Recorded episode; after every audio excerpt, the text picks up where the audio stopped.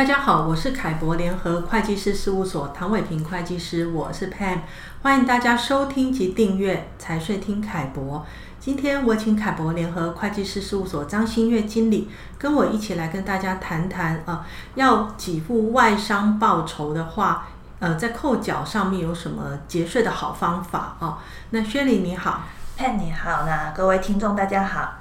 那台湾呢，因为经济情势的影响啊，其实跟国外企业常常有很多跨境的交易往来。那一般情形下，一个外国公司在台湾获取的所得，也就是说，台湾公司要支付给外国公司呃服务费的时候，呃，通常都是要按照规定哦，按百分之二十的扣缴税率来办理扣缴的。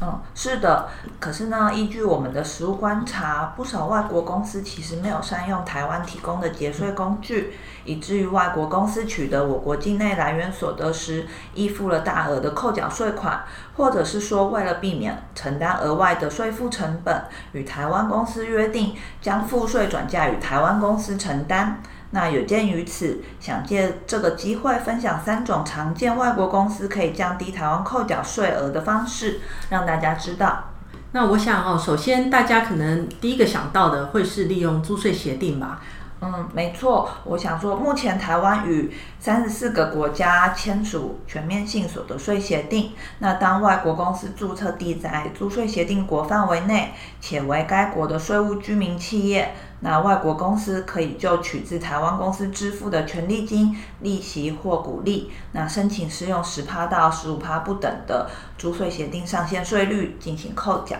那此外，那当外国公司如果有取自台湾的营业利润，像是技术服务费，也可以申请适用租税协定的营业利润免税，避免外国公司在注册地国或者是所得来源国，也就是台湾重复课税。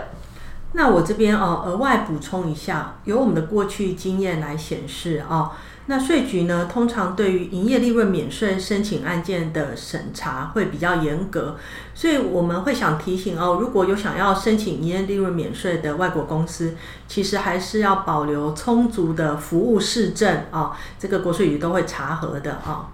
那接下来我想问一下薛丽啊，是不是也可以适用所得税法第二十五条第一项的规定呢？嗯，没错，这是接下来要谈的第二种节税方式。那在台湾境内经营承包营业工程、提供技术服务或出租机器设备之外国公司，如果经过税局核准适用所得税法第二十五条第一项规定后，可以就台湾境内营业收入之十五 percent 合计所得额，再按二十 percent 扣缴税率扣缴税款。也就是也就是说，实质扣缴税率会下降至三 percent。那只是需要注意的是，如果属于一般管理行政事务或涉及权利金的部分，可能会不适用该规定。那此外，如果我们的合约计价方式是采成本加成方式收取，则可能会因为不符合成本费用有分摊计算困难的适用要件，被税局否准适用所得税法第二十五条第一项规定。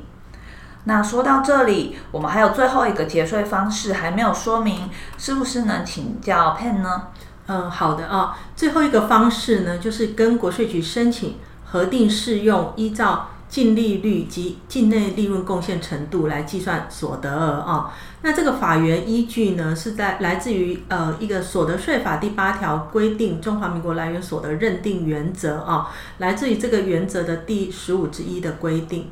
那这个规定呢，以往啊是要由外国公司自己来申请或授权代理人申请，但是现在如果符合条件的台湾境内的公司啊，就是身为扣缴义务人哈，你也可以不需要取得外国公司的委任或授权哈，自己就可以申请啊，在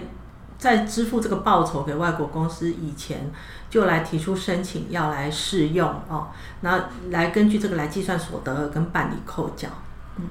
那我这边有整理了一个简单的公式，也就是我国来源所得乘以核定净利率，再乘以境内利润贡献程度，再乘以二十 percent 的扣缴税率。那我这边也举一个简单的例子说明。那假设有一个澳大利亚商 B 公司，它提供了网络运维中心技术支援服务与台湾境内的 A 公司。那收费是大约为台币一千八百万元，由 A 公司申请适用净利率及境内利润贡献程度。净利率的部分呢，A 公司向税局申请使用同业利润标准，呃，电脑设备管理及资讯技术咨询之二十一 percent 的净利率。而境内利润贡献程度，因为举证上相对困难，因此 A 公司以一百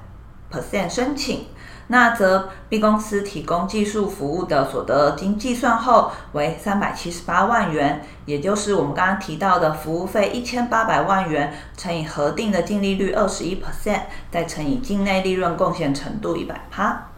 那三百七十万元的所得乘上我们的扣缴税率二十 percent 后，就得出扣缴税款为七十五点六万元。